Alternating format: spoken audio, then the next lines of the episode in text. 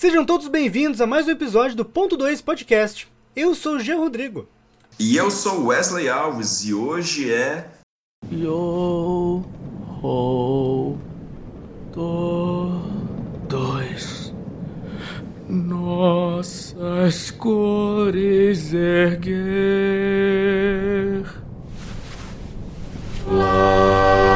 ladrões e mendigos jamais irão morrer.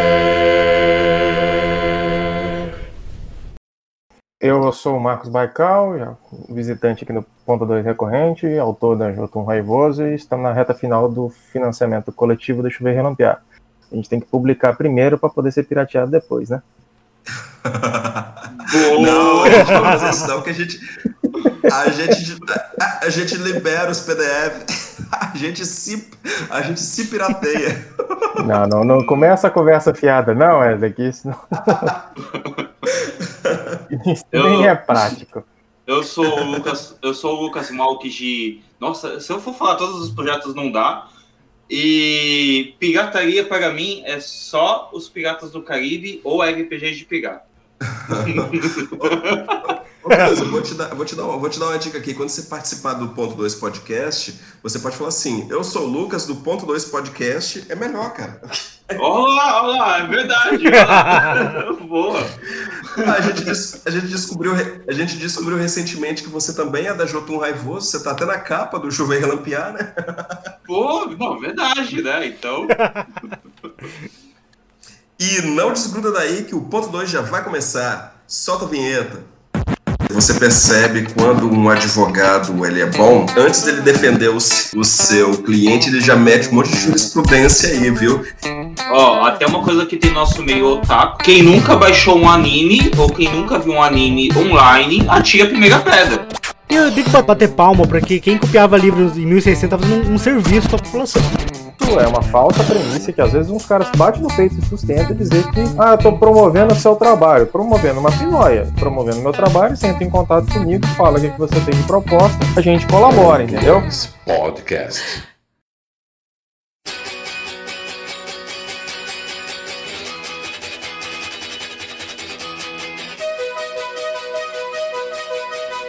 Então, pessoal, hoje a gente vai falar sobre um papo polêmico.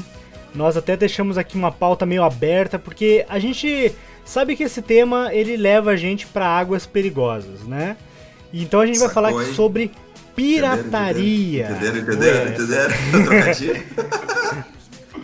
A gente vai falar sobre pirataria no meio tanto do RPG quanto de editoras e tudo mais e como que isso afeta esse, essa indústria que a maioria daqui trabalha e acaba é, precisando estar lidando com isso é, diariamente. Vamos começar aqui primeiro. Vamos, vamos falar sobre a origem da pirataria em si, porque as pessoas têm, algumas pessoas têm um- uma, um preciosismo que gosta de bater no peito e falar: quando eu era adolescente, lá em 1992, eu não tinha acesso aos livros, então eu pegava um livro de um mestre e eu xerocava e não sei o que, não sei o que. Vamos começar nesse, ponto. Isso era pirataria pra vocês ou não era? Para, de certa forma, quem estudou na universidade é familiar com a noção da famosa pasta do professor para você copiar, né? E muitas das vezes aquilo extrapolava em muito o limite legal que permite você fotocopiar, né? Como diz o nome certo de xerocar, é, um livro, né? Então muitas das vezes você extrapolava aquilo e tudo mais e basicamente os professores não entendiam aquilo como pirataria e você estudante muito menos é questionar, né? Comprar os livros todos ou ficar na biblioteca disputando os poucos títulos, se é que tinha, né? Porque muitas das vezes não tinha, o professor tirava da própria coleção pessoal para poder fazer as cópias, então não tinha isso, né? Então, a- é- era um- uma conduta que ninguém pensava estar é, agindo como quem rouba outra pessoa. A pessoa simplesmente estava tentando estudar, até porque muitas das pessoas pegavam as cópias depois de dispensavam elas ou para ajudar alguém passava a cópia adiante, né? É, porque até fotocopiar tem preço, né?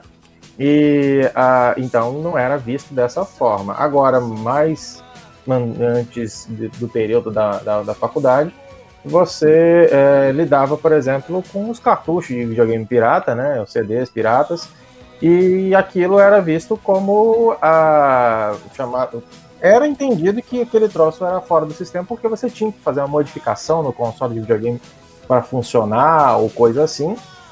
Então você sabia que você estava fazendo um macete, dando um, uma, uma trapaceada no sistema, mas era uma trapaceada para poder utilizar, porque era completamente inacessível você comprar um famoso CD de fundo preto, né?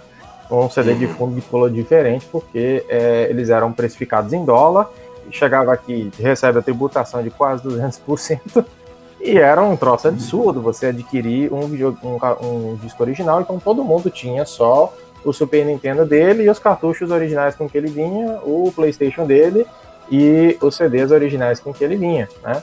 E o resto ou era alugado de um é, dispositivo original, mas com frequência você alugava o pirata na locadora, entendeu? É, é, é, um troço de tal Sim. forma inacessível que sequer mesmo um, um sujeito da, da parte da justiça conseguiria reconhecer que aquilo é pirata porque você não tinha acesso ao original, você não tinha onde comprar. Então, é, existe essa relatividade. Eu demorei para aprender, por exemplo, que as fitas Super Nintendo originais tinham o parafusinho da Sim. Nintendo. Porque para mim o original era que quadrado, tinha um formato é, quadrado, né? Sim, até depois que eu descobri, fiquei surpreso que tinha fita de formato arredondado que era original. Tinha. Que é do Famicom. É, não, não, tinha Famicom, algumas né? é, Famicom, eles fabricaram algumas que eram assim, né? Por, por saudosismo, sei lá o que, né? Mas eles tinham, é, tinham algumas também. que eram arredondadas, mas a, a, o padrão do pirateado era, era, era, o, o cartucho pirata né? é arredondado e o CD pirata tem o fundo é, não colorido. Uhum. É, é, exato. Às vezes o CD do PlayStation era preto. Mas voltando aqui para os livros, então para você. são o... as duas experiências que você tem de primeiro contato com a pirataria, que era universal. Para quem dos anos 90, 2000 e tal, que antes de você baixar tudo pela internet. Então, você tinha o contato com é, a pirataria de, de, de, entretenimento, principalmente na parte dos jogos eletrônicos, e a pirataria de livros e coisas assim para você estudar na universidade. Na escola comum era menos comum, porque o livro didático tem um programa do governo, né? Chega lá o livro para todo mundo, e pá, pelo menos no ensino fundamental, né? No médio você se fode. No médio, uhum. porém, você costuma comprar livro de segunda mão, essas coisas. O Wesley é familiar com essa mesma tipo de coisa que sim, eu sim. tive que lidar uhum. lá também. Mas veja bem, você, você percebe quando um advogado ele é bom, um advogado, um advogado criminal é bom, é quando ele já mete, antes dele defender o seu, o seu cliente, ele já mete um monte de jurisprudência aí, viu? Ele já mudou. ele já mudou. A gente ia falar mal do, da pirataria e o Marcos já inverteu aqui. Não, mas todo mundo já fez aí. É, ué, você tem a conduta aqui mal, mal, dá pra chamar de criminoso por isso. Botei de todo mundo Se na Meu reta, né? cliente né? aqui é culpado, meu cliente é culpado, todos aqui têm uma parte culpado. Mas... E você, Lucas, o que, que tu vai acha? Vai apedrejar? Ó, oh, até uma coisa que tem nosso meio otaku, eu sou otaku, que, que fala quem nunca baixou um anime ou quem nunca viu um anime online, atira a primeira pedra. Afinal é... de contas. É a mesma o parada. O pessoal dos do subs, né? Os, os, os guerreiros da, de, da legenda. Os guerreiros. Heróis, heróis que trouxeram anônimos. tanta coisa pra, pra, pra, pra, pra comunidade otaku. É, é, é, é, é, é uma coisa bastante difícil de você é, falar em violação de direito autoral, sem mencionar essa, esse serviço público aí. Não, é, que é justamente isso. Tem, inclusive tem tipificação legal diferente, né? Quando a gente for falar da, da, de crime no episódio, você vai ver que ele, esse, esses guerrilheiros da, da propriedade intelectual são é, tipificados ligeiramente diferente, mas aí mexeu um pouco na regra e eles ganharam um parágrafo próprio para eles, né? Não, não, eu, eu, ia, eu ia só até tocar num, num ponto que assim, Hoje em dia tem até canais de streamings que usam as legendas piratas. E, tipo, às vezes até esquecem de tirar o nome, às vezes deixam o nome justamente para poder mostrar que está usando esse, essa, essa legenda, né?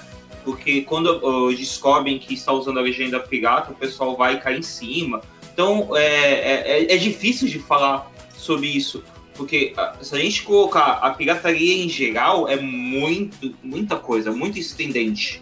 Principalmente na É. nossa infância, É, que na nossa infância a gente não tinha acesso a muita coisa. Tu falou da geração Xerox. Eu sou da geração Xerox mimeógrafo. Eu usei Sim, mimeógrafo, aquele, Meu, aquele do cheiro dopar- do, do álcool. aquele, aquela, aquela dopagem básica de, É. de mimeógrafo, professor. Quem Quem é que nunca vai copiar, levar buscar a copa? Aí vai aquele aluno Mas- e volta ligeiramente chapado. Não, era, era, era aquela coisa de pátio. Mal que você tá bem. fazer a prova. Não, a professora fazia questão de perguntar, mal que você tá bem. Não, professor, eu tô ótimo. Vamos lá, vamos lá, eu quero. Interessante essa colocação do Marcos, eu achei. Eu- é claro que eu brinquei aqui, mas falando a verdade, eu achei a colocação do Marcos inteligentíssima a esse respeito da pirataria para elucidar que isso é muito recorrente. Então a pirataria não é aquela só feita no Caribe, ou então no Atlântico de modo geral, ou então aquela pirataria do antigo do casar, ou dos CDs que a gente encontrava no meio da rua a pirataria ela tá mais intrínseca do que a gente imagina.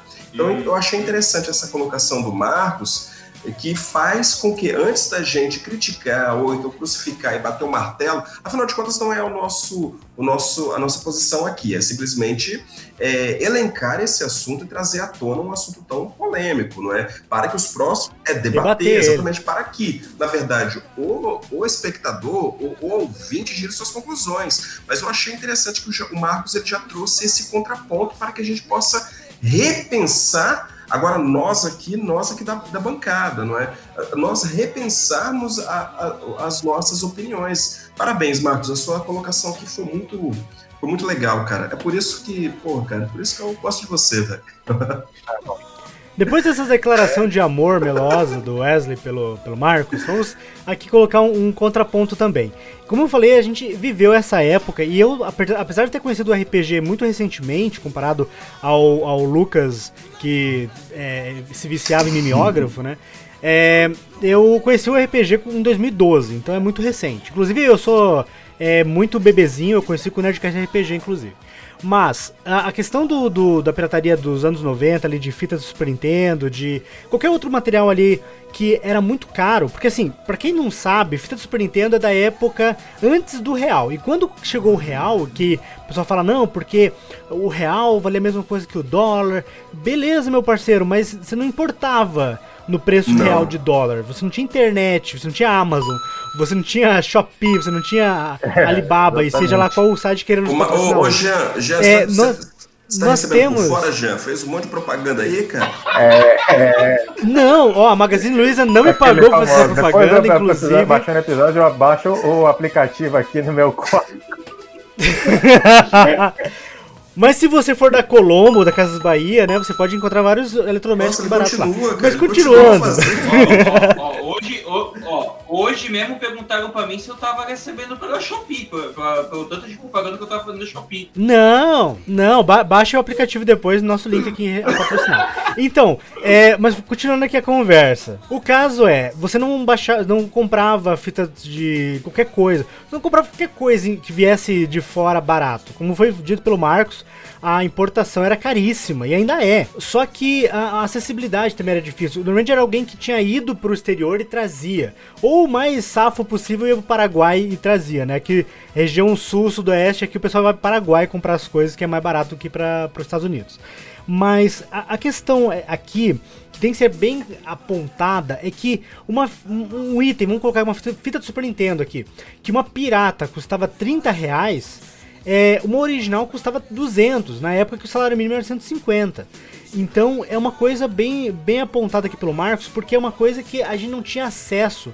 A classe baixa, a classe pobre, que eu nem vou falar classe média, classe média é uma coisa muito burguesa para se falar. A, a classe, a classe baixa, que, que é- todo mundo aqui faz parte, tem, tinha essa dificuldade. A gente não tinha acesso, a não ser que teu pai fosse muito endinheirado para comprar uma- um material original, você tinha que viver com o que você tinha acesso, né? Juntava as mesadas ou no máximo é, seu trabalho ali como. como. como. Carp, car, é? carpe. quem carpilote, né? Pra você conseguir ali comprar uma fita Super Nintendo. Que era, o- que era o meu caso ali, juntar minhas moedinhas ali pra ajudar minha mãe e comprar um CD de Playstation. E, e tudo isso era movido principalmente pela falta de acesso. Até hoje eu acho um absurdo o preço de alguns, alguns livros que passam de 250 reais. Ou Fácil. os jogos de sabe? tabuleiro, que são.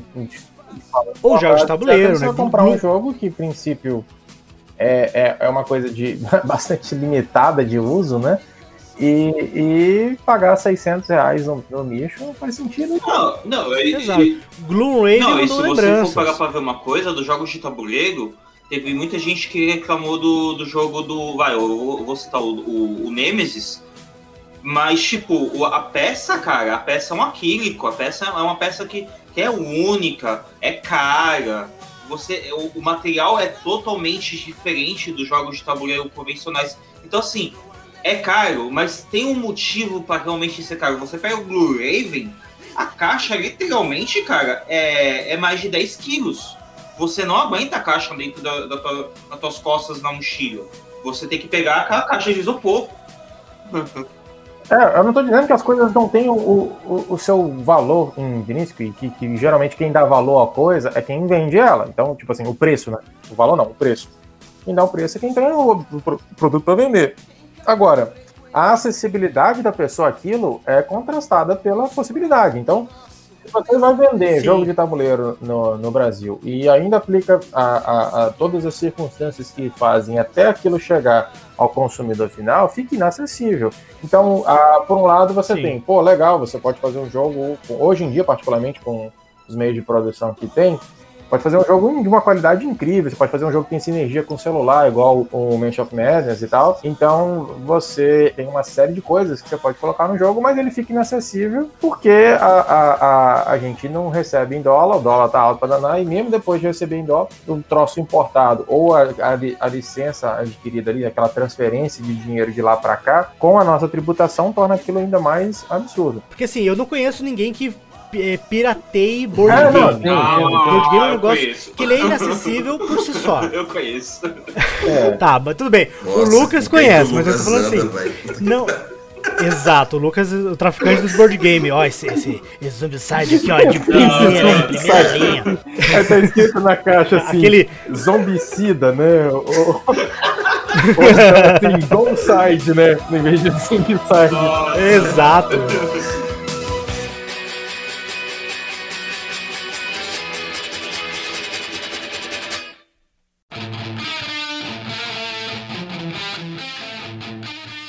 Ô, é, já até me lembrou esse aqui que eu tava dando uma olhada aqui pro podcast. A, pa- a palavra pirataria para sentido de pirataria intelectual, tava olhando, tem origem lá no, no 1600 e pouco. Um camarada colocou pro plágio a pirataria era usada, entendeu? O cara falou a, a pessoa que é, eram piratas de palavras, porque eles pirateavam o, o livro original, né? E depois faziam o livro é, plagiado depois, né? E a, a, a noção foi partiu dali para depois ficar valendo de maneira geral qualquer um que viola o direito autoral do outro ser chamado de pirata. Mas bem- nasceu bem na época da pirataria mesmo o uso da palavra pirata de palavra, pirata de propriedade intelectual, mas que não era no sentido que a gente dá hoje, a pirataria, por assim dizer, porque hoje a gente fala do cara que é, faz cópia do produto, né? E, e essa cópia fica disponibilizada para os outros. Enquanto que a pirataria, no primeiro momento, e até hoje, na verdade, no fundo, é qualquer tipo de violação de direito intelectual. Então, existe, não talvez, os piratas de livro de, de board game, né? De board game, não livro. É, mas existem quem plageia board game para poder fazer a, a, a, a sua versão mais econômica, né? Que é bem parecida com a pirataria de palavra original né, você plagiar, né, tem até pessoas célebres aí que foram já piratas desse sentido. Uma coisa que é importante aqui salientar é que quando a gente tava falando aqui da, da origem ali da, do RPG no Brasil, assim em si, é, a gente pega muito essa pegada dos anos 90, ali, anos 80. E a gente queria pôr esse ponto aqui primeiro, por quê? Porque é, assim, a gente entende, não é, não é uma coisa assim de querer elitizar, falar, não, ó, você jamais poderia ter copiado e não sei o quê. E eu tenho que bater, as, bater palma para que quem copiava livros em 1600 estava fazendo um, um serviço à população. É, mas assim, hoje Martin em dia, Lutero com o advento... É, exatamente, tamo junto. É, o, que que, o que eu quero salientar aqui é o seguinte, com a revolução da internet, no final dos anos 90 ali, eu digo assim, não é a invenção, é a revolução, quando ela se popularizou cada vez mais. E muitos sistemas grandes, inclusive até o D&D 3.0, que trouxe pela primeira vez a possibilidade de você baixar uma ficha de personagem e imprimir na sua casa, muitos outros sistemas trouxeram isso também e outros materiais começaram a ser criados. E, e quem se manteve preso à forma antiga acabou ficando para trás. Para quem não sabe hoje em dia, você pode, por exemplo, jogar um D&D quinta edição usando só as regras que estão disponíveis gratuitamente no site da Wizard. E assim, não tô falando que isso é a melhor maneira possível, mas hoje você tem também, é, ao, ao contrário dos anos 90, que no Brasil você tinha 4 ou 5 editoras que disputavam o, o mercado nacional e pouco mais disso de sistemas grandes, hoje em dia você tem uma miríade, tem um mar, tem um, tem um lugar cheio de, é, de players trazendo cada dia mais sistemas e também temos é, plataformas incríveis, como o Dungeonist, que traz sistemas inclusive gratuitos, se não com um preço a, a um preço extremamente acessível, de 2, 3, 5 É, reais. inclusive tem daqueles sistemas gratuitos mesmo que às vezes o próprio autor disponibiliza no site dele, né? Você vai lá e bate, agora no coisinha verde você faz isso se você quiser. Exato, eu não tô falando aqui de playtest, de fast inteiro. play, nada disso. teoricamente, lá na década de 90, você, até mesmo o 3DT, né, que saiu publicado na revistinha, né, é, você ainda tinha que comprar a revista para poder fazer, né, mas na década de 90, os, os sistemas clássicos todos você tinha que desembolsar um dinheiro razoável para comprar ou o GURPS, ou o Vampiro, ou a D&D, de um desses três você tinha que morrer um dinheiro ali. Era um console de videogame Sim. quase ali, né, naquele livro. É, com, com, com o advento ali da internet e tudo mais, alguns desses, de- dessas editoras, como por exemplo, ó, você citou ali o 3DIT, eles disponibilizaram PDF gratuitamente para quem quisesse baixar no site oficial E da, da nas editora. comunidades Mas você também vocês, conseguia assim, baixar versões inteiras, adaptadas do sistema, né? E o camarada fazia as versões Uhum. homebrew deles e tudo mais, é, sem nenhuma uma rechaço, um rechaço dos autores ou coisa assim, não havia... Porque você tá até um ponto bom nisso daqui, que assim, até mesmo na pandemia, teve muita editora, teve muito autor que ele pegou o seu livro, PDF, e disponibilizou gratuito, entendeu? Tem até hoje alguns aí gratuitos pela, pelos próprios sites das editoras, no Dungeonist, ou com o próprio autor, para você poder jogar o jogo dele online, ou em casa, só, só no modo solo, é, porque eles entendiam, eles entendem que com a, a pandemia fica mais difícil da pessoa ter o dinheiro para comprar. Então eles pegaram o seu produto, foram lá e disponibilizaram gratuito. Mas aí que eu quero levar trazer esse ponto, é o seguinte. É, a gente conhece várias editoras que trouxeram seus sistemas de forma gratuita como uma estratégia de divulgação. E eu não, não, não nego que eu tenho aqui sistemas como, por exemplo, o Tormenta RPG, que começo de 2020 foi, a Jambô disponibilizou de graça para quem quisesse baixar o PDF do Tormenta RPG, não Tormenta 20, Tormenta RPG, a versão an- anterior do Tormenta, do Tormenta. E eu baixei de graça o PDF sem piratear nada. É, mas assim, eu quero saber de vocês, hoje em dia, com essa acessibilidade que é bem diferente da época que a gente viveu na nossa infância e juventude. É, vocês acham que se mantém essa desculpa, se essa desculpa tem essa, essa, esse argumento, ele tem o mesmo peso que tinha naquela época de falar, não, mas é que assim, eu não tenho é, acesso, então eu vou aqui copiar um PDF de um site Xablau. Você acha que isso ainda se mantém? Isso, isso tem algum peso de argumento? Eu posso começar Lucas, já a chutar a. Pode. Eu posso, eu posso chutar o pau da barraca, meio assim? Eu já, já Conta aí que depois eu tento levantar ela, então. É, Dá uma voadora, dá uma Tá, voadora, então. vai. Não, hoje em dia, na minha opinião, tá? Levando aqui, principalmente a minha opinião, eu acho ah, incrível quando a pessoa vem chegar e vem falar assim: não, mas eu estou usando meios legais, não, mas eu estou é, pedindo para você passar o PDF para mim, porque isso tem muitas vezes. Pô, a pessoa é só fazer o cadastro no Dungeonist, a pessoa tem as morais de chegar num grupo e falar: Não, cara, me passa aí porque eu não tô conseguindo fazer o cadastro, porque eu não tô conseguindo entrar, porque eu não, tô, eu, eu não quero colocar meu, meu CPF. Uh, ah, não, porque eu acho inviável o Dungeonist. Já teve gente usando até essa desculpa, falando que é inviável. É, no nosso meio, teve pessoas pirateando jogos que era o fast play do jogo, colocando em site pirata, colocando em grupos piratas. E, e, teve gente que até pegou o jogo gratuito, o jogo que, que era da pessoa, que a pessoa ela vendia o jogo, mas ela deixava em algum local, um site dela gratuito, e passando para os outros. E chegando e falando, não, mas eu estou ajudando a promover o, o RPG, eu estou ajudando a promover o, é, o RPG do cara, eu estou ajudando. O cara parou até uma época de escrever a pessoa por causa disso. Tem pessoas que elas se desanimam quando veem os seus livros sendo passados. Tem pessoas que, que eu estava falando com um rapaz que ele traduziu o, o livro, traduziu para a editora. Uma pessoa de dentro chegou, foi lá e passou adiante o livro. Aí não foi usada a tradução dele. Poxa, viu a, o modo de você pegar o trabalho do cara e tirar o trabalho do cara em vez de promover, em vez de ajudar? Não é mais fácil você pegar e você, no caso do Dungeonist, você passar o link para a pessoa? Tanto que até uma coisa que eu peço pro pessoal muitas vezes, quando a pessoa fala assim, olha, eu quero passar tal livro, tem link? Ah, tem o um link, então passa o link não tem um link, não tem mais disponível. É o lado que eu gosto da, da, da, pirataria, vamos dizer assim, eu não sou totalmente contra, é quando o livro não tem mais à venda, não tem mais em nenhum local, o livro sumiu da face da terra, vamos dizer assim. Aí sim, tudo bem, você tem o PDF, você tem como disponibilizar, ótimo. Eu tenho livros que são assim, que não, tu não acha mais em nenhum local.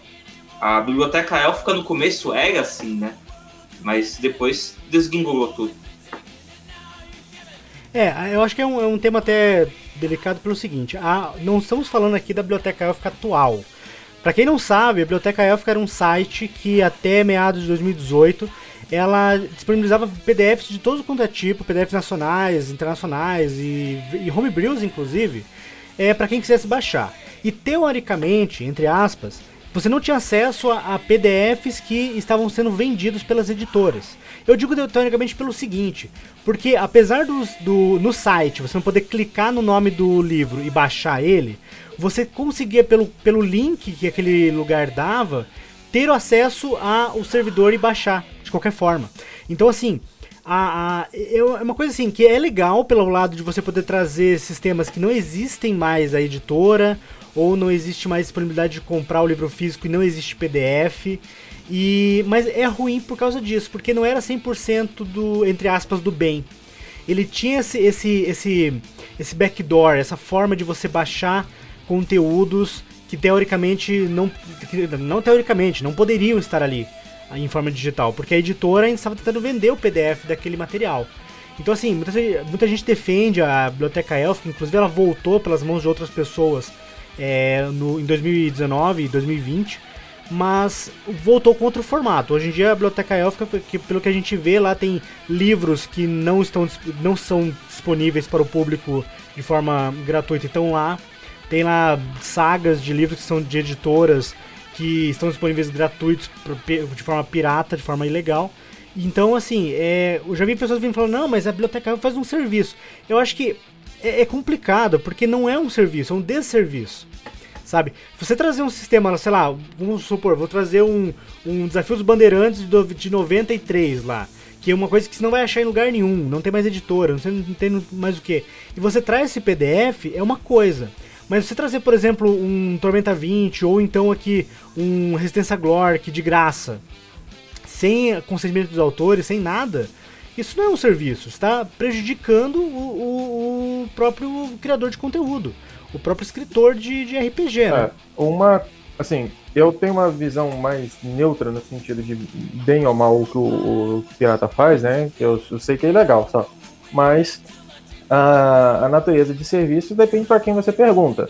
é falso, é uma falsa premissa que às vezes uns caras batem no peito e sustentam dizer que ah, tô promovendo o seu trabalho, promovendo uma pinóia, promovendo meu trabalho, você entra em contato comigo, fala o que, que você tem de proposta, a gente colabora, entendeu?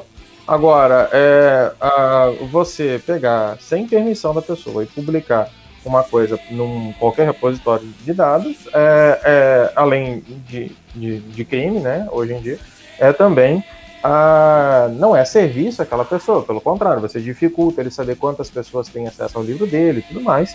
É, e a menos que exista um grande problema de acessibilidade, né? Tipo, é, o livro não consegue, as pessoas não conseguem achar o acesso, ou então ele tinha um link, mas caiu e coisa do gênero, a, em regra isso vai atrapalhar o senso de distribuição mesmo na coisa gratuita. Mas a, eu lembro da biblioteca élfica, que não estou lembrado exatamente dela ser exatamente certinha em qualquer momento, mas eu lembro que, por exemplo, ela pegava e subia coisas que foram escaneadas de livros, né? Então, uhum. não eram PDFs que estão circulando de tirado de um lugar e colocado no outro. Era um livro que um, uma pessoa que tinha um livro escaneou ele e colocava, e a própria pessoa que fazia isso se entendia naquele tempo dentro do limite do direito dele, porque eu tenho o livro físico, eu estou mostrando para quem eu quero, né? Agora, é, isso é um, é, é, era um argumento que se tinha, mas que é furado no sentido de que infringe a licença. Propriedade intelectual é um direito que o autor tem e que ele transfere para a editora e publicante dele. No momento em que ele faz isso, ele restringe o acesso da publicação dele e as regras de direito de propriedade intelectual existem para que as pessoas sejam estimuladas a escrever e que haja uma espécie de é, recompensa em torno daquilo na forma das, dos direitos de concessão daquela licença para publicar.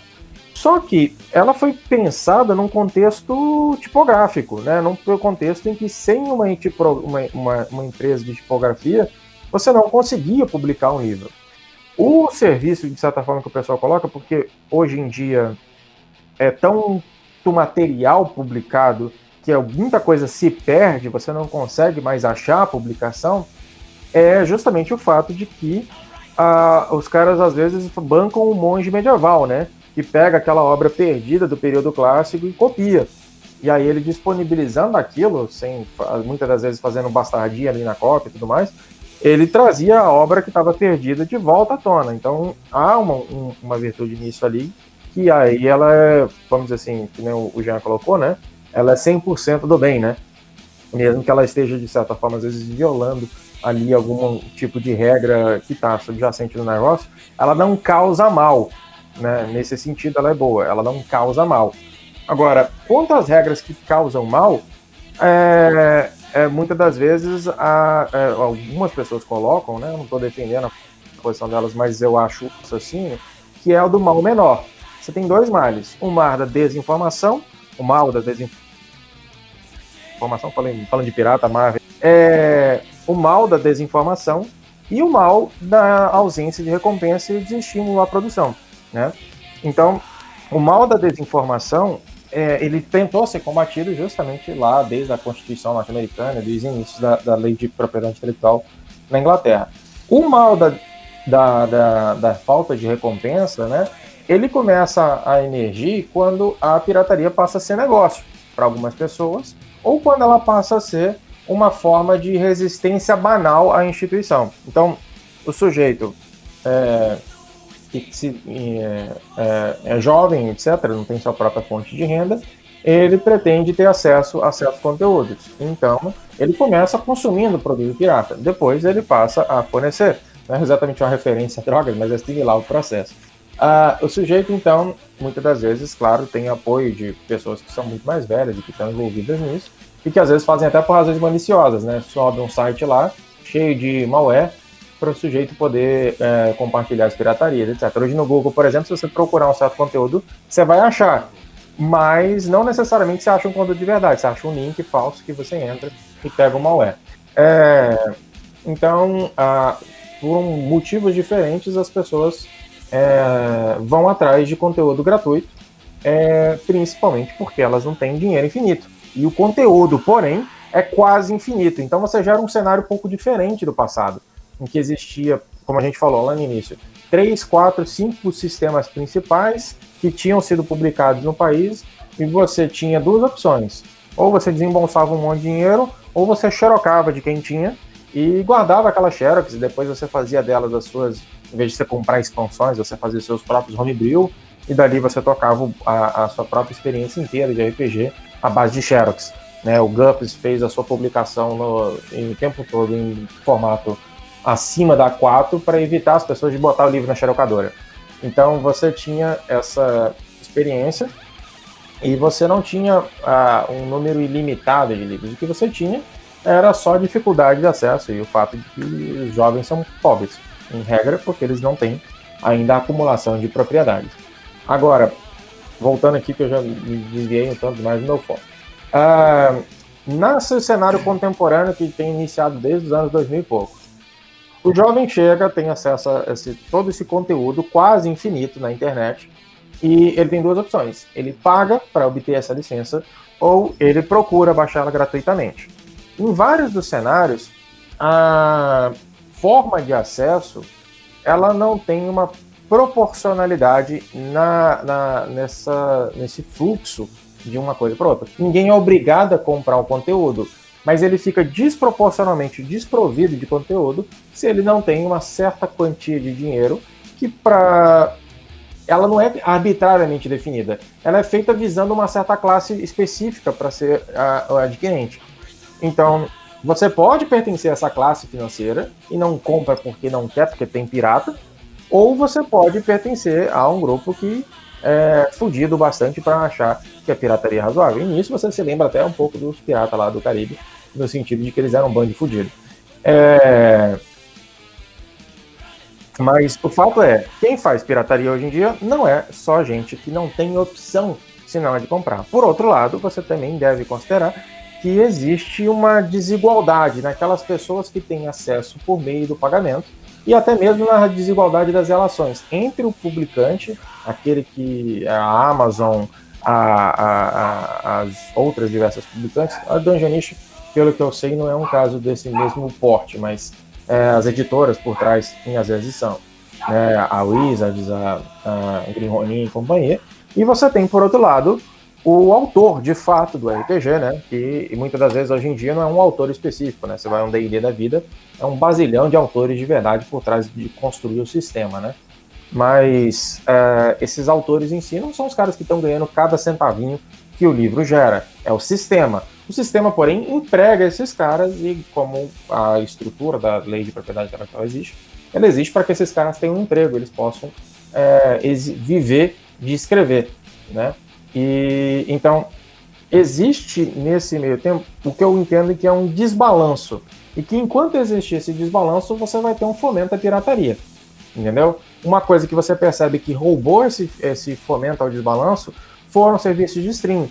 Embora tenha muita gente que compartilha a senha dele na internet e tudo mais, uma maioria das pessoas ou consome diretamente ou ela divide só com familiares, né? Que é, inclusive, uma das formas de modalidade da assinatura do serviço. Você pagar o suficiente para os seus familiares todos poderem assistir com você. Então, você vê que tomou um impacto violento no famoso DVD pirata de filme. Então, isso houve um novo re, um reestabelecimento de balanço ali. Que no momento da primeira geração lá de internet bombando, de. Como é que chama aquele trocinho que você solta peer-to-peer? -peer? É, tem um monte de nome, né? Ah, Beat, P2P? P2P, é P2P, que é um, o, o BitHub, tem uns outros lá que fazem esse negócio, eu esqueci agora o original dele. Mas o casar era P2P também e, e afins. É, o é, Torrent. o Torrent, isso. Tava tentando lembrar que o Torrent é o, a marca mais famosa desse trem. Mas Não, o Mega, é, o no Mega, auge da- eu, eu, baixo quase tudo pelo Mega. Não, mas o Mega, mas eu digo Ah, o Torrent, o- o, Mega. o Torrent, tô lembrando aqui é agora. P2P. O Mega você sobe e depois ele baixa de novo. E o, o, o Torrent É. é, é, é- o- as pessoas coletivamente É negócio, elas estão fazendo o stream de seed e a pessoa baixando do, do, do seed. Então, ó, essa coisa que explodiu, e o Mega também vem depois, né? O Pirate Bay e afins. Pirate Bay muitas vezes também era só passar link, enfim. Ele vem num tempo e ele cria essa, é, é, é, essa onda de caos, mas que tem no seu fundo essa contradição intrínseca. É muito mais fácil ter acesso a conteúdo e publicar esse conteúdo do que era no passado. A equação de preço tem que ser restabelecida, mas como que faz essa equação? Você às vezes acha um livro que impresso é 60 reais e o PDF dele é 30 reais. Aí você fala assim, tem uma relação de sentido nessas duas coisas? Qual que é essa, essa relação é, real e principalmente a gente vai, pode até entrar aqui no episódio depois as diferenças que você às vezes comprar o livro físico é, e compra um livro digital, o que você tem de acesso no digital muitas das vezes é aquém do que você tem de fato no livro físico em termos de, de direitos, né? Uma coisa que eu quero levantar aqui, já que foi até adiantado nessa questão, é que o, o formato digital de qualquer material livro, né? Eu não estou falando aqui de filmes, não estou falando aqui de música, não estou falando disso, estou falando de, de, de livros em si. Ele tem ali um uso prático, principalmente no RPG. Eu já tentei, por exemplo, narrar mesas presenciais com livros físicos, com livros digitais, com PDFs. E a gente sempre bate ali na questão do aparelho. Você tem que ter um tablet, você tem que ter um celular ali ligado, não pode acabar a bateria no meio da mesa. Em média RPG dura 4, 5 horas, depois acabar, acabar a, a, bateria no meio e é uma porcaria acontecer isso quando você está dependendo de um uhum. PDF, né? E, e nisso, o livro físico, ele tem a primazia. Eu nunca gostei de, por exemplo, narrar uma campanha ou uma, uma one shot se eu não tivesse o material físico, porque, cara, você procurar regra no PDF na mesa de RPG, o pessoal esperando você ali é muito ruim.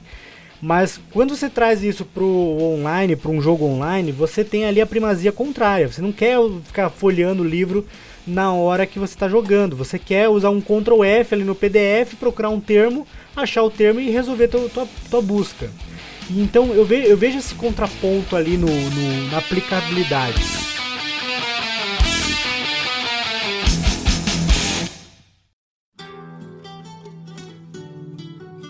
E você trouxe também, Marcos, uma coisa interessante que é, eu, eu acredito, na minha opinião inocente, que é a solução para a pirataria. Porque assim como a Netflix, ela acabou é, disponibilizando muito mais facilmente títulos e séries que antes você dependia do camelô da esquina, é, você tem também agora um monte de serviços de streaming que eu acho que está indo num serviço contrário, porque antes você tinha só Netflix, você pagava na época, na época, não é hoje em dia, você pagava 15 reais por mês e você tinha acesso a vários títulos, vários livros que deixou o camelô da esquina sem emprego, porque o cara tinha. Você pagava 10 reais por 3 CDs, né? Por 3 DVDs. E agora você tinha 15 reais por uma infinidade de coisas. É, eu, ve, eu vejo o contraponto ali, quando você fala, por exemplo, Spotify, você não compra mais uhum. CD pirata. Eu acho desnecessário comprar CD pirata ou você comprar CD original que seja. A não ser que você queira ter Eu também não faço aquele negócio. O pessoal já faz um tempo que não comprava CD pirata, mas você não baixa mais música. Você, vai você não baixa um mais emule. C3 assim, você não acha, Dani. O emule morreu por causa disso. O, o Torrent também, por exemplo, assim, ó, o, no caso de filmes, a Netflix ela ajudou muito a, a, querer que os, que os estúdios recebessem alguma coisa de títulos que estavam em ostracismo. Títulos que não tinham mais venda, né? E, e, no caso, no caso do, do, do, do RPG, a gente teve ali o Dungeonist e tal, mas não tem uma, um grande player. Mas eu trago aqui, por exemplo, assim, no mercado internacional, uma coisa que eh, lá fora é acessível para nós não é, que é a questão dos compêndios e dos livros que tem disponível no, no Roll20, por exemplo. Quem, quem tem acesso em dólar, a salário, não sei o que, e consegue comprar, você tem lá livro de D&D custando tipo 20 dólares, sabe? Aventuras completas de D&D custando no máximo 50 dólares. Coisa que aqui, claro, aqui esquece, né? Aqui dólar tá... Um dólar tá 42 reais, sei lá. E é muito caro. Então não tem como assim ter acesso. Mas no Brasil, não existe ainda um sistema de streaming tão grande que você paga uma assinatura e tem acesso a muitos materiais é, de RPG. Porém, porém, eu quero trazer aqui, por exemplo, a ideia do, do da Amazon. Porque quem tem assinatura da Amazon tem acesso a muito conteúdo ali da sua livraria é, de forma gratuita. Não é uma forma perene. Né? Ele, ele é uma coisa que você paga, ele, ele vai estar acessível por um tempo. E assim é todos os sistemas de streaming, né? Seja o Xbox Game Pass, seja a Netflix. Você tem ali acesso àquele conteúdo, mas vai chegar um momento que o contrato deles vai acabar e eles vão perder aquele conteúdo. No RPG isso é ruim, porque você vai ter ali o acesso ao, ao, ao sistema, supondo que isso passe a existir. Só que se acabar o contrato ali com a editora, com a Yotun Raivoso, com a, com a, sei lá, com a Jambô, e eles perdem o acesso àquele, àquele sistema, o jogador fica sem acesso ao que ele estava usando, né?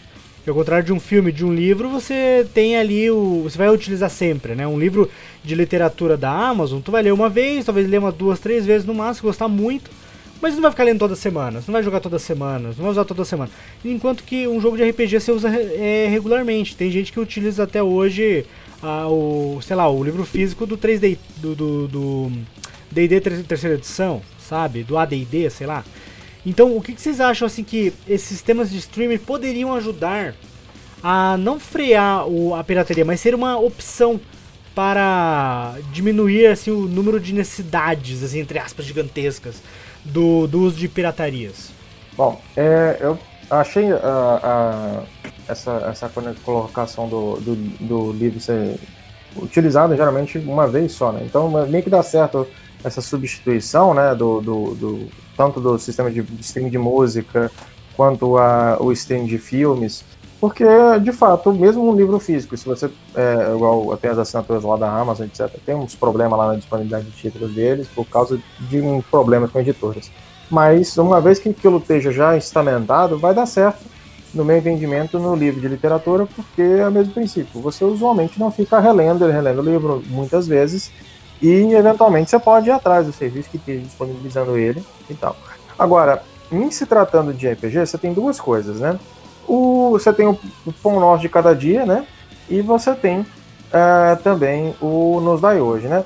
Você tem o seguinte, no que eu tô querendo dizer. É, eu peguei um livro do módulo básico de GUPS e joguei com ele durante quatro anos ou mais. O mesmo livro, todo amassado velhinho, embrulhado lá, a capa dele até botei uma, aqueles negocinhos de plástico dele lá de fora para aguentar. Pois eu joguei uma campanha de D&D com o pessoal, o meu irmão e tal. Jogamos mais um tempo só aquele livro. É, eu, enfim, tive várias experiências em que eu tive o livro físico aqui em mãos. E isso é, é o livro principal que eu utilizava. Só que, depois de um certo tempo, você às vezes fala assim, ah, vou testar um, um sistema novo. E geralmente começa assim, você pega o sistema, joga uma campanha ou outra, uma aventura, e testa. Às vezes aquilo pega e você quer jogar, etc e tal. Às vezes não pega, entendeu? Isso acontece similar com a indústria de jogos eletrônicos. Você vê vários jogos que estão no Game Pass, você baixa, joga, nem acaba o jogo, você pega e passa pro próximo, entendeu? É, muitas das pessoas têm o Game Pass, eu mesmo, por exemplo, tenho, e você baixa uns, alguns títulos que você acha interessante, mas você não vai ficar jogando todos eles, você às vezes depois só apaga e nem chegou a abrir o jogo. Então, é, é uma coisa que acaba até te facilitando a passar mais dinheiro para eles, se você tiver uma assinatura paga, muitas das vezes você acaba pagando mais do que você usualmente consumiria, mas te disponibiliza a, a, a, a você tem mais vontade de assinar isso por conta da quantidade de valor entregue, porque, como eu falei, a equação de valor, as pessoas intuitivamente percebem que não está equilibrada. Você tem uma infinidade de títulos de RPG hoje em dia. Você comprar cada um deles não é possível, mas você tem intelectualmente curiosidade de conhecer eles. E se você tiver um serviço de streaming, isso é possível. Agora, o que, que acontece, por exemplo, se eu que sou fã de uma série em particular, de um jogo de, de, de console, é, vou fazer, por exemplo, eu tenho o Skyrim físico desde o início. Aí saiu agora no Game Pass uma versão remasterizada dele. O meu Skyrim físico não funciona no Xbox One, ele comprei lá no 360. Eu baixei do Game Pass. Eu não sou mais tão fã assim do ponto de querer jogar o, o Skyrim de novo e todo o tempo, pelo resto da vida, uhum. no, no, a qualquer hora. Então, enquanto ele estiver no Game Pass, eu vou estar jogando ele de novo. Eu acabei jogando ela não sei quantas horas mais. Mas eu não vou fazer a aquisição do novo título só para rodar ele no Xbox One. Então, ele me ajudou naquilo ali. Eu estou aproveitando ele. Mesma coisa do D&D terceira edição. Em princípio, se eu quero jogar esse jogo o resto da minha vida toda, eu não vou depender do stream. Mas se eu estou jogando quinta edição agora e liberou no, no serviço que eu assino o 3.5, eu posso falar, ah, pessoal, vamos jogar uma one shot, eu vou, vamos voltar a jogar uma campanha no 3.5. Aí o pessoal pega e joga. Agora, de fato, a temporalização do, do jogo de RPG é diferente da tem, do temporada de videogame. Você no videogame pode sentar e jogar por uma, duas horas todo dia, você joga à vontade durante um mês inteiro o negócio. No RPG você vai jogar quatro vezes por mês, numa campanha muito bem ritmada. Né? Então, você precisaria de que pelo menos os, que, as pessoas por trás daquilo tivessem uma visão, né, de que o RPG tem uma temporalidade especial. Então você tem que ter essa visão em mente. Mas eu acho que é possível. Mas ela tem que vir é, justamente disso, juntando esses dois fatores.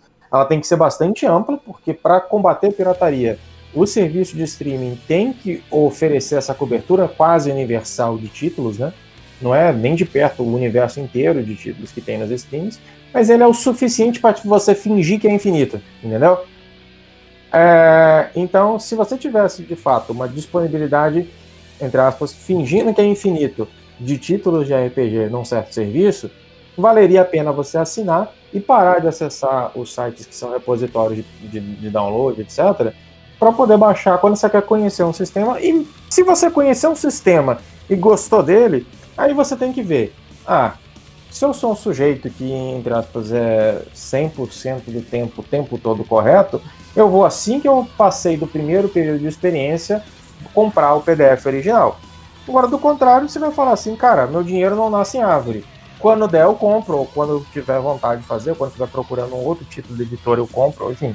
Você vai fazer provavelmente uma decisão do gênero, porque, como eu falei, o dinheiro do cara não nasce em árvore. Ele baixou isso aqui já, ele já está baixado na mão, ele tem um valor de utilidade na mão que ele na outra só está pagando para fazer o reconhecimento. É diferente, por exemplo, se ele estiver falando de um como eu falei, de uma editora indie, né? Ele então baixou o jogo, gostou, etc. Vai lá ajudar. Agora ele baixou um jogo de uma, de uma editora famosa. Aí gostou do jogo. Começou uma campanha nele. Entre aspas, o sujeito, desde o ato de baixar, pela regra da, das leis, tá errado. Porque ele não poderia baixar porque ele baixou de um, de um conteúdo pirata.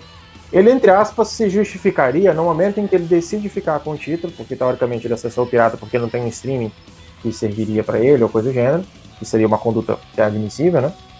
É, ele deveria comprar o, o, permanente, mas ele não compra. Por quê? Porque o valor de uso já está na mão dele. Então, é, é uma coisa que a gente pode entender que é imoral, e, mas ela é ilegal. Ela não é exatamente antiética, porque a gente não vê a indústria morrendo. Pelo contrário, a indústria do RPG, em geral, prospera. Entendeu? E para uma conduta ser propriamente antiética, ela tem que fazer mais mal do que bem quando decide. Aquilo que eu estava falando do mal menor. Entendeu? Agora, eu entendo que ela prosperaria ainda mais, principalmente considerando o pequeno produtor. Se você for olhar para o serviço de streaming, eles acabaram abrigando muitos títulos de, publica, de, de, de, editoras de filmes, né? De, como é que chama? Produtoras, né? De menor porte, né? É, até para poder justamente expandir o catálogo. É, a própria Amazon, por exemplo, possibilitou através, do, mesmo que ela tenha um, um certo elemento nocivo é, que pode ser discutido, ela por um lado possibilitou que várias lojinhas tivessem o seu acesso do mesmo jeito que o Mercado Livre, Shopee, companhia, etc., também disponibilizam que uma lojinha tem acesso mesmo sem ela ter um site maneiro de, de vendas online. Então, existe uh, uh, mais vantagem para a sociedade, na minha opinião, se existir um serviço de streaming complessivo que não concorre com a aquisição de livros permanente, entendeu? Porque ela pode ainda ser adquirida nos casos em que você vai ter aquele título e você quer ter ele pelo resto da vida. Mas ela seria viável para justamente as pessoas não terem a desculpa, principalmente, mas também a, elas acabarem ganhando a intuição de usar o streaming no lugar de procurar na internet, correndo risco, inclusive dos malware, da vírus e companhia, é, porque ele tem já essa variedade de títulos para ele conhecer novos RPGs e tudo mais. Então. Ó, eu vou dar aqui uma, uma ideia. Se você está ouvindo isso aqui e você é desenvolvedor. de site, do que for. Vou dar essa ideia. Olha, isso aqui é um presente de coração, que eu acho que vai ser até uma ajuda para muita gente. Que é assim, tá, tá intrínseco no que a gente tá conversando aqui. Mas eu acredito, na minha ideia, que seja uma solução bem viável para diminuir a pirataria no Brasil. É o seguinte: você cria um site que tenha a possibilidade de você é, jogar RPG nele. Um Roll20, tô usando aqui o Roll20 como, como exemplo, tá? Tu pega ali um Roll20 brasileiro, o Roll, é, Roll20, vamos criar aqui o roll20.com.br. O Roll20 vai ser o seguinte, imagina assim, você pode chamar seus amigos e jogar. Beleza, você vai ter disponibilidade ali de, sei lá, vamos supor ali 200 MB para ser um pouco mais do que o Roll20, para jogar gratuitamente, colocar suas imagens, seus mapas e tudo mais. Aí vamos colocar um sistema de assinatura que tu paga 50 reais por ano. Porque o Roll20 é 50 dólares por ano. Vamos colocar 50 reais por ano. Que é um valor muito abaixo do Roll20. Mas vamos supor que você paga ele 50 reais por ano. E aí você vai ter acesso ali a 6 GB de, de conteúdo para você colocar ali nos seus mapas, seus tokens e tudo mais.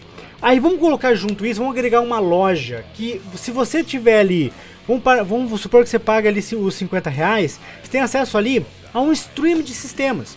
Os sistemas não vão estar disponíveis ali para sempre, isso fica bem claro no contrato. Mas assim, vamos supor que durante três meses você tem acesso à versão da Galápagos original em PDF dentro daquela plataforma. Que você vai assim, vai colocar ali, eu quero baixar eh, pro meu, pro meu uso pessoal e das minhas mesas o compendium do D&D quinta edição, livro do jogador, livro do mestre e livro dos monstros.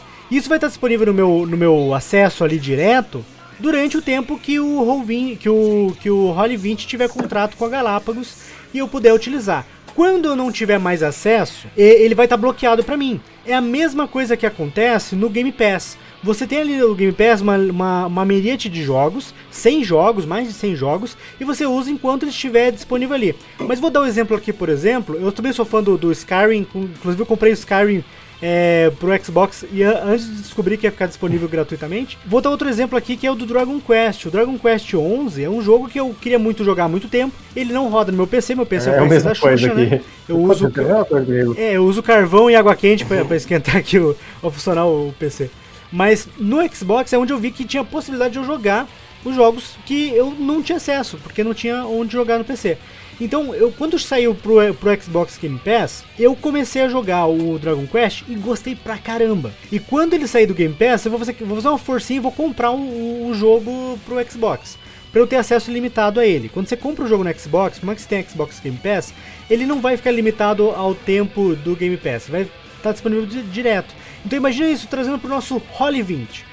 Você tem ali, você usa o D&D quinta edição durante três meses. Aí você fala, putz, meu grupo gostou pra caramba, eu quero jogar, eu quero jogar o D&D mais tempo. Mas ele saiu da disponibilidade. Então, ao invés de eu, de eu perder acesso a ele ou comprar pirata, como ele já tem os compêndios, tem as raças, tudo em português, meus jogadores conseguem usar a ficha original, conseguem ele fazer tudo direto no, no Roll20, sem precisar usar coisa de fora, sem usar PDF de fora, a gente vai, vai fazer uma vaquinha aqui ou eu vou comprar por 20 reais Exato, o PDF. É mais barato. Ou por 30 mais reais barato o PDF. Do que ele Exato. seria no negócio. Que é a mesma coisa que acontece no Xbox. Visualmente, se você é um assinante, você tem desconto. Você tem desconto.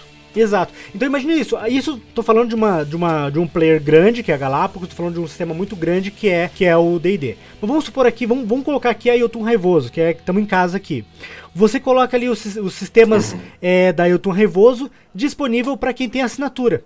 Então quem tem assinatura não precisa comprar mas ele já vai poder baixar ali pro, pro, pro suas mesas e ter ali já o livro de regras, ter uns tokens feitos pela Kiara, que é baseado nas artes que já tem no livro e tudo mais. Todos os, todos os materiais, todos os entendeu? De quem apoiou ali no, no, no, coisa. Por quê? Porque a tua assinatura, que você paga mensalmente, ou paga anualmente, se for 50 reais, porque para quem não sabe, o Roll20, para quem paga em dólar, é 5 uhum. dólares por mês é acessível pra caramba para quem recebe em dólar. Vamos supor que o Roll20, aqui o nosso Roll 20, seja uma, uma, uma, uma, uma anádema disso, você paga 5 reais por mês. Cara, imagine você jogar Yotun Raivoso, todos os sistemas do Yotun Raivoso por 5 reais por mês. Ou então jogar, jogar um DD por 5 reais por mês. Cara, isso aí é uma coisa que não existe ainda. E, assim, imagina assim, que não seja 5 reais, porque a gente sabe que 5 reais é uma, uma utopia. Vamos supor que seja 15 reais por mês para você ter acesso a esse, a esse sistema de jogos, a ter todos os sistemas que estão disponíveis ali durante o Game Pass e também ter acesso ali a uma plataforma de jogo. Cara, é uma coisa que não existe, que eu acho, eu acho, na minha opinião, muito, mas muito inocente, pode refrear e desestimular a pirataria, cara. Porque não tem, não tem por que você baixar o, o, o, PDF pirata se você tem não apenas o PDF, mas você tem todo ali a, a o modo de utilizar ele em jogo de forma mais intuitiva, mais própria ali, cara. Assim, veja bem, é, é uma ideia, é uma ideia interessante. Eu acredito que quando você disponibiliza e quando você disponibiliza com facilidade aquele material, é, você diminui a pirataria. É, veja, veja bem o que aconteceu com os CDs, né? na época dos CDs ainda, início de 2000 até 2010, com as bandas Calypso, ou então a Calcinha Preta, aquele monte de banda que vendia os CDs é, no próprio show, sem um intermédio de um, de um distribuidor e super barato, 5, 6, 7 reais. Não é? Então aquilo ali acabou com a pirataria daquele, da, daquele nicho. Por outro lado, eu enquanto escritor, produtor, é, consumidor e diga-se de passagem, é, é, que eu já consumi material pirata também. Tô fazendo aqui meia culpa, gente.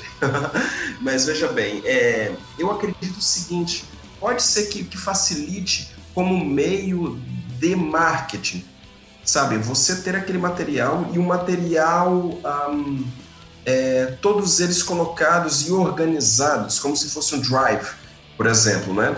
Aí agora sim, eu acredito que isso é uma questão de ética e até mesmo de caráter. Resumindo, quem é da pirataria vai continuar pirateando, velho.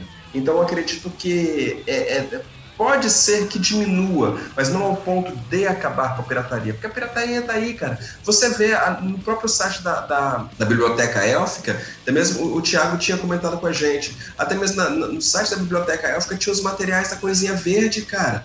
Se tem os materiais da Coisinha Verde no, no site da Biblioteca Élfica é porque alguém já demandou aquilo. E o material da Coisinha Verde você encontra gratuito no próprio site. Então, assim, quem é da pirataria vai continuar sendo da pirataria, bicho. É porque é uma questão de caráter e bom senso. Cara, então, bom senso eu acredito que no Brasil é, também não sei se... O caráter... caráter. Né? É, caráter, caráter é, du, é, é dúbio, é dúbio. Nessa questão, é, muitas das vezes é a, a, a, a natureza ordeira ou seguidora das leis da pessoa. Porque, a, por sinal, a gente falando de Netflix, tem até o, o, o seriado que saiu da, do Cobrindo, que não é bem um seriado, não é bem documentário, não é nem negócio, docu-série, né, que eles chamam, de pirataria, e ela ilustra um ponto que é interessante, que é quando uhum. a, a, a, o parlamento inglês decidiu dar um perdão em vez de caçar os piratas. E, teoricamente, os piratas viram piratas por conta da, do pé na bunda que a marinha dá para eles enquanto mercenários. Eles são primeiros mercenários, aí eles perdem o, o trampo, né? E aí eles tinham que voltar para a vida de semi-escravo, que a vida de peão da época era, e eles preferem virar pirata. E, e basicamente, através da pirataria, eles tinham acesso uhum. a riquezas que eles não tinham, e por aí para frente. Quando é, chega o perdão, uns piratas falam assim: ah, toma banho, eu não vou pegar perdão porcaria nenhuma porque eu vou voltar a ser pobre, né? E aí o cara continua sendo negócio. É diferente do nosso cenário real. Se você tem de fato uma você pega o vendedor de DVD pirata na rua, você ainda acha uns malucos que vende DVD pirata e você ainda acha os malucos que compra. Acha. Entendeu? Acha. Uhum. Às vezes você não consegue nem achar a máquina direito claro, para rodar é o DVD é pirata hoje em dia mais, né? Mas ainda tem. É, exatamente, como a Wesley falou, tem uma demanda. Então tem gente que mesmo tendo a possibilidade de pagar 25 reais ou o que for, né, 9,90, dependendo do negócio, enfim, em múltiplos preços diferentes, ele vai procurar o pirata. Ou então sai o um negócio, por exemplo, a...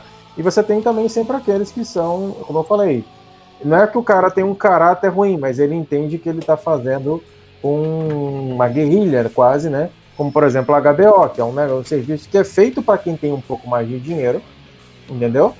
E ela então pega o negócio, uhum. pega os troços exclusivos, Game of Thrones, depois é, um monte de outros títulos. Aí saiu agora o, o Superman do, do, do, Snyder, o, o saiu outro mais recente aí, o, o Mortal Kombat, etc. E a, o cara fala, pô, não vou pagar uhum. 40 contos no, no serviço desse outro aqui, que é um, um, serviço, vamos dizer assim, um pouco mais elitista. E aí ele, entre aspas, lá na rebelião dele, coloca aquilo e naturalmente o pessoal que justamente não tem dinheiro porque a HBO tem uma lista de títulos muito mais limitada e não tem ali dinheiro para contratar Netflix, é, HBO e todos os serviços de streaming ao mesmo tempo. Ele vai pirateia, como eu falei, existe, não é só porque existe uma demanda no sentido de porque existe um caráter, existe uma demanda do ponto de vista financeiro. Né? É uma falta de acessibilidade que, devido às pressões e à viabilidade do, do, do, do ilícito, né? porque o ponto principal de existir pirataria é que ela é viável. É, do mesmo jeito que a pirataria do Caribe lá era difícil de ser impedida, a pirataria do Mediterrâneo era difícil de ser impedida, a pirataria do negócio, todo tipo de violação do direito de propriedade só prospera quando é possível, porque propriedade, em geral, vale menos do que a vida da pessoa e a liberdade. Então ninguém vai cometer crimes contra a propriedade quando for é, pôr em risco demais a liberdade e a vida dele. Agora, em alguns casos, o risco parece menor, ou bastante. Então eles mudaram recentemente algumas coisas na forma de combate à pirataria. Teve um monte de gente, por exemplo, que recebeu umas cartinhas por aí, né? Dizendo que ele tinha violado o direito disso, daquilo, outro, Uhum. é, porque você, a pessoa baixou uma vez, aí tipo, teve acesso a um certo servidor aí, que caçou os, os pessoa que fez download de tudo, né? E mandou aí uns acordinhos, etc. Mas no fundo, a maior parte desses, é, é, dessas violações não são violações, como dizem certos é, anarquistas, libertários, sei lá o nome como os caras querem colocar, é, não são exatamente violações de direito de, de, de propriedades dos outros, né? Então eles têm essa, essa escusa, né? De que eu, quando pirateio o conteúdo digital, eu não tiro nada de ninguém, né? Na verdade, tira na forma do, do dinheiro de vai muita chegar. gente. Só que não é exatamente uma expropriação Uhum. física, né? Não é um dinheiro que chegou a estar na mão do cara, é um dinheiro que nunca vai chegar. Agora, como eu falei, por outro lado, ela não é impedimento para que as pessoas tenham de- acesso a, a- a um negócio legítimo de, de vender conteúdo digital. É possível existir as duas coisas, o conteúdo pirata e o conteúdo digital legítimo, seja ele pelo stream ou não. É, mas a- as soluções de streaming eu continuo batendo que elas são razoáveis como meio disso. Inclusive no Roll20 tem um mecanismo desse jeito que você falou, Jean, que, mas ele é bem limitado, quase não tem conteúdos que compêndios que você pode pegar e você tem que acrescentar muito mais no preço para você poder botar os compêndios, né?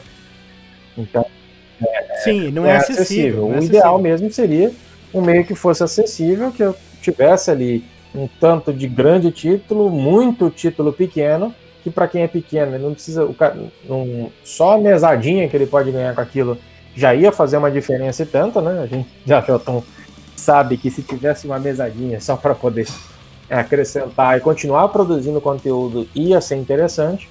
E que para o cara grande vai ser aumenta a renda, porque ele vai estar desviando não do cara que compra o título permanente, ele vai estar desviando do cara que baixa pirata.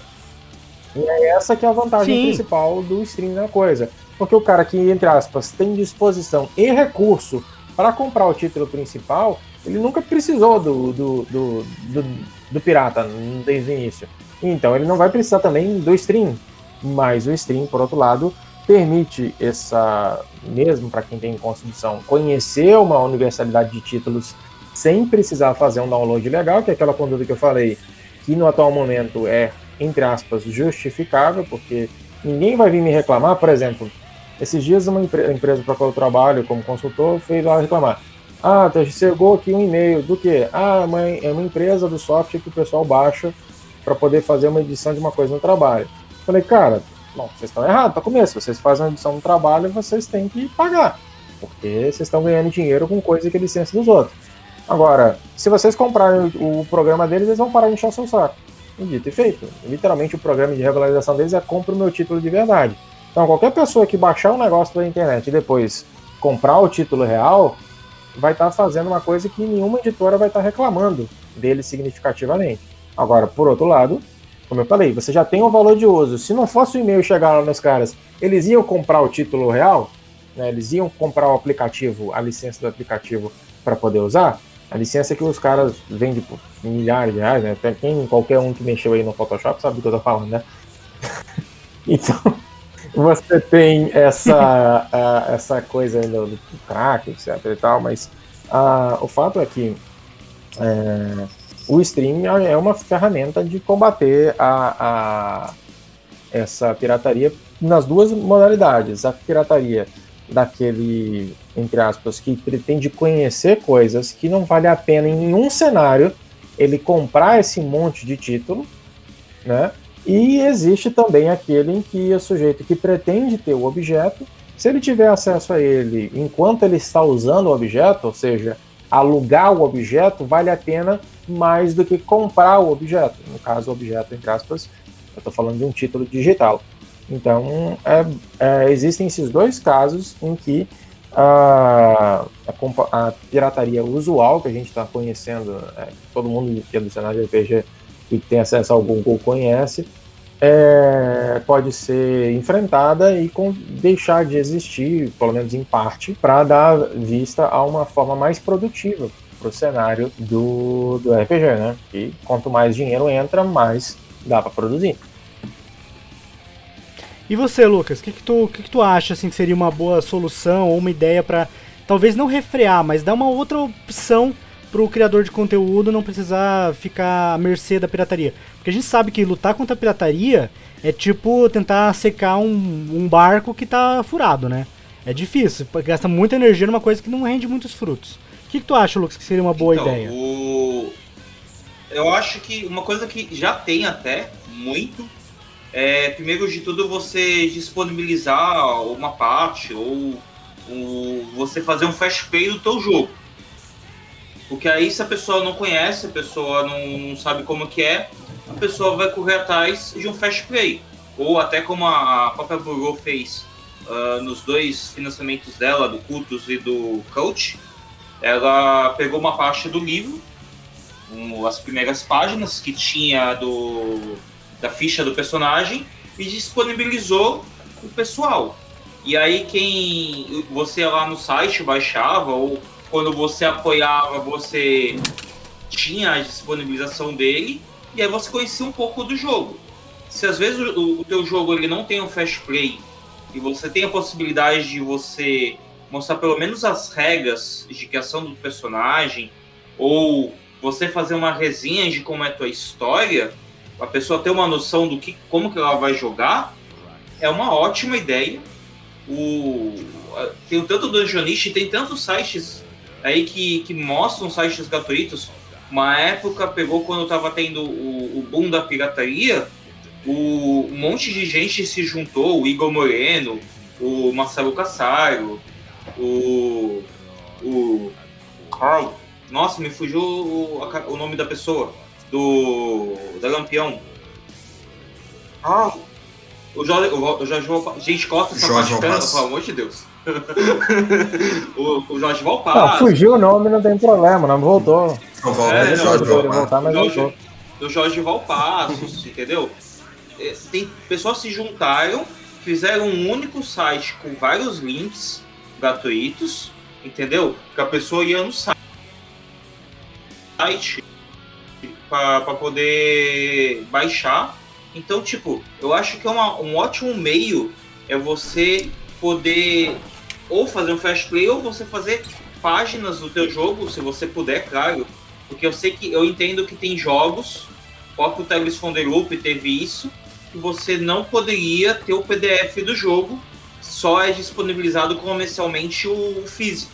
Mas, entretanto, tem o, as regras gerais que você acha em qualquer lugar, você acha em vários locais do Year Zero. E tem pessoas que até ajudam. Uma, um outro modo que eu também vejo é quando você conversa com as streaming de RPG que já existem ou que querem iniciar e fazem mesas de RPG do seu jogo. Claro, se seu jogo tem como, tem, tem jogos que eu entendo que tem, não tem meios de você fazer online mas até numa época que a gente tá, é difícil de ter um jogo desse tipo podendo ser disponibilizado, ser jogado uh, de algum outro meio. Tem pessoas que até estão fazendo esses jogos que eles não têm disponibilidade uh, em outras plataformas, tipo o Tabletopia, Tabletop Simulator, o Roll20, entendeu? Assim, aqui no Brasil uhum. é muito difícil ter um rolling ouvi você falando, Jean, é, do rolling, só que aqui a nossa disponibilidade de internet, a nossa velocidade, os nossos recursos, infelizmente, do Brasil ainda é muito limitado. Você pegar a velocidade daqui do Brasil, quando você fala assim, nossa, minha velocidade é rápida, você comparar com a lá de fora é, é, é surreal. Ah, você comparar com o material que tem lá fora, Estados Unidos, Japão, Alemanha, entre aspas, em, é, é, N, N locais, é muito diferente. Tanto que tem empresas que te ajudam com isso. Ah, tu falou da, da Wizards, a Wizards, ela, pelo Fantasy Gauds, ela te ajuda a você poder colocar o teu jogo lá, se for da, da Wizards, né? Se for um D&D da vida, alguma coisa. Então, eu, eu acho que até eu, eu vejo o pessoal muito do Savage hoje, eles conversando sobre o, o VTT, é, para poder colocar o jogo, para poder pegar, e hoje em dia está muito caro. Realmente, o dólar está muito caro. Mas é um meio, infelizmente, querendo ou não, de você pegar a plataforma lá de fora e usar esse jogo daqui. Já que não tem esse meio, e muitas vezes muitos jogos narrativos não precisam desse meio, né, não há necessidade desse meio, e tem aplicativos de rolador de dados, tem aplicativos de grid agora, gratuito, tem aplicativo, tem vários aplicativos pelo celular ou pelo computador que te ajudam. Então eu acho que você usar esses aplicativos para esse meio, o próprio Discord está aqui, onde a gente está gravando, ele possibilita isso, mesmo com as travas dele e os modos de cair, que é horrível, mas a gente tem um meio. Infelizmente, muitas coisas aqui no Brasil são limitadas. A gente está evoluindo ainda aos poucos. Isso concordo que a gente tem muito jeito brasileiro até de conseguir as coisas ao redor, porque às vezes é inviável, às vezes o preço não tem como. É, a gente tem baterias aí que são muito caros, mas compensação tem jogos que são muito mais baratos, tem jogos que você pega, é, eu, eu, não, eu vou falar do meio do meu, do, do meu, da minha opinião, são melhores do que o outro, eu não curto D&D, então, tipo, tem, eu, eu, vejo muito jogo melhor do que D&D, mais fácil de ensinar até pro pessoal, que você pode pegar gratuito pelo Dungeonist, pelo site da pessoa. Pô, o, um exemplo que eu quero só para finalizar aqui, tem o Sigmata que, que tá aí perto de, de lançar tudo. O pessoal que ia conhecer o jogo, o pessoal que ia entender o jogo, o que o, o Lobo fez? O Lobo fez um fast play do jogo, com, com partes do texto do, do jogo original. Isso não existe lá fora. Isso não tem em outros locais. Ele próprio, a gente próprio fez tudo e tá lá no site da, da Rug Moon. Em breve vai estar no Dungeonist. Mas a gente fez um modo da pessoa conhecer o jogo. Já que é um jogo que muita gente teme, muita gente fica com receio de, de jogar, porque ele tem muito tema pesado, mas foi feito um modo. O, um outro exemplo, assim, o Todesilhas, ele tem o seu PDF gratuito, já que a gente está falando de pirata também, né? Todesilhas pirata. é, e você vê, tem o gratuito, tem o Zine gratuito dele, tem toda semana ele solta algo novo, ele solta vídeos para explicar o jogo, para explicar alguma coisa do cenário. Então eu acho que muitas vezes esses vídeos, esses podcasts que a gente até está aqui participando, é, é um modo de você compreender e saber como fazer o jogo, como jogar, como narrar. Eu acho que é um meio.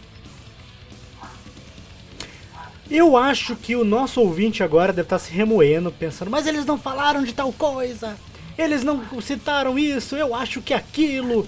E você tá certo, ouvinte, você tem o seu direito também, porque aqui é um podcast, a gente não tem que ficar o dia inteiro papiando. Vocês puderam ver que tem papo para muitas e muitas horas, mas nós vamos parar por aqui.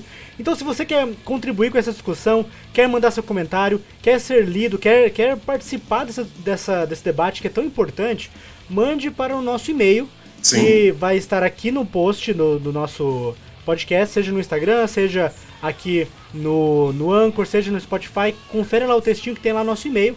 Você vai poder é, comentar, inclusive se estiver vendo isso daqui através de um post nas nossas redes sociais, Comente embaixo da postagem desse podcast qual é a sua opinião sobre a pirataria. Você concorda? Você discorda? Você acha que tem que ter guerrilheiros? Tem, não tem que ter guerrilheiros? Qual seria a sua solução mágica para resolver esse problema, pelo menos na indústria de RPG?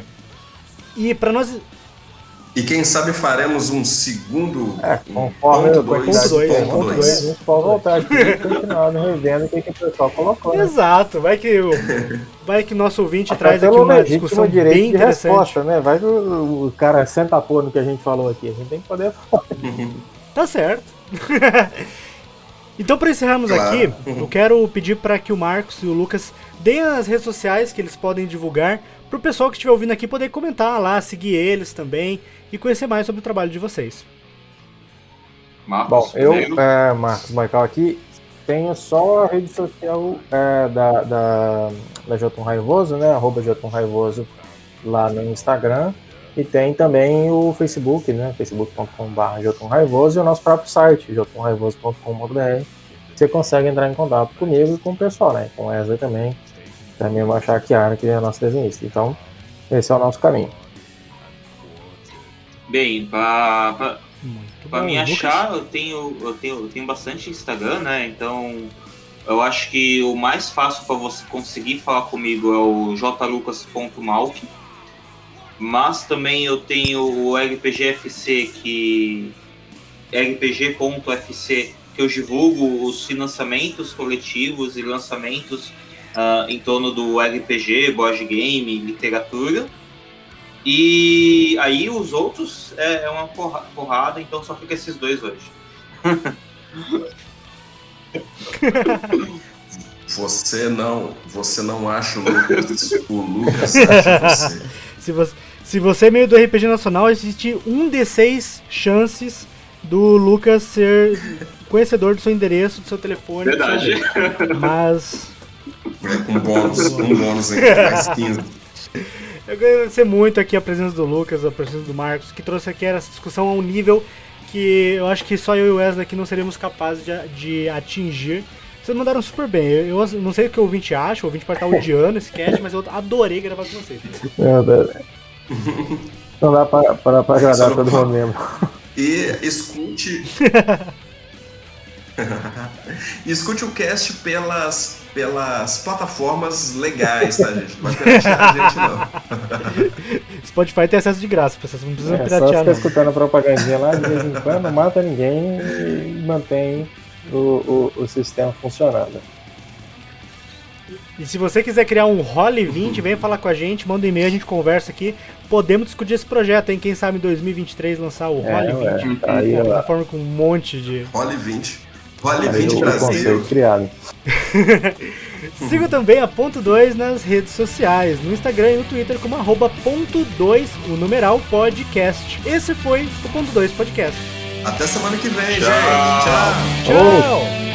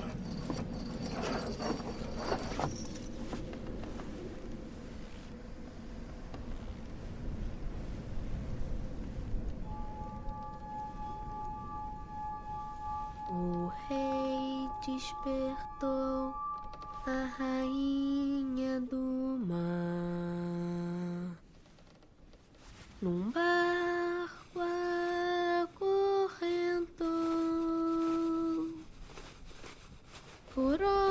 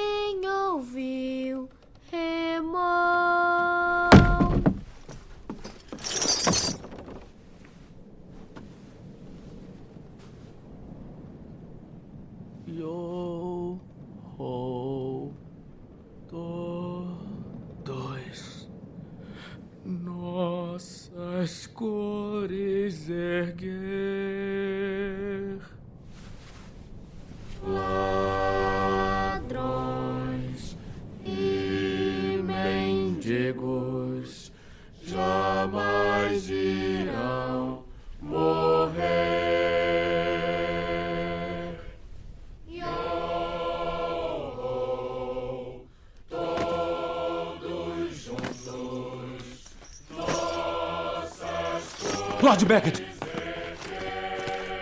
Eles começaram a cantar, senhor. Finalmente.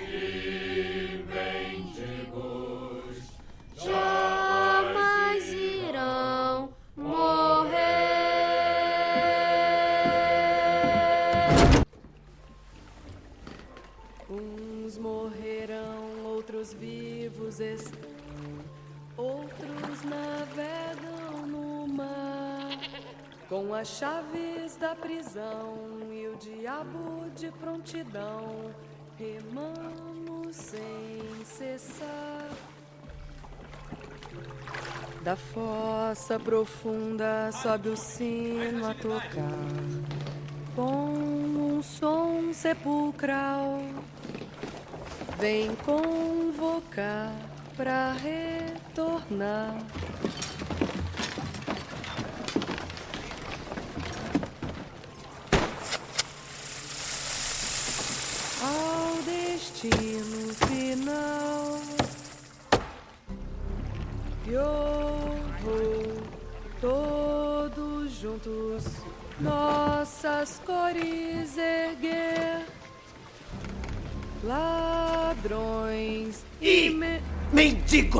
Não aceitam morrer.